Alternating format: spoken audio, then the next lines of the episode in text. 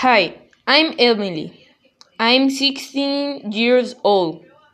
I kid. I'm 5 feet 5 inches. And I'm slim. I have long, wavy brown hair and blue eyes. I'm a positive person and I'm very sociable. I have lots of friends.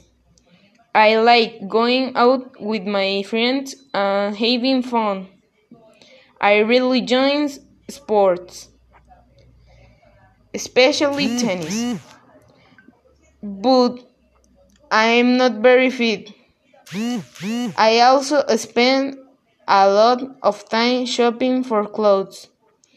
And of course, I love fashion. That's why I'm reading the blog.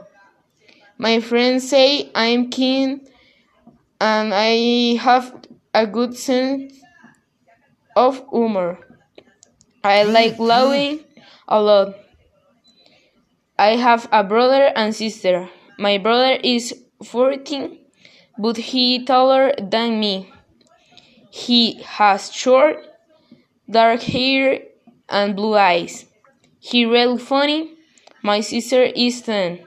She kid all, but she isn't taller than me. She very smart, smart. She has long, straight blonde hair and green eyes. So now you know all about me.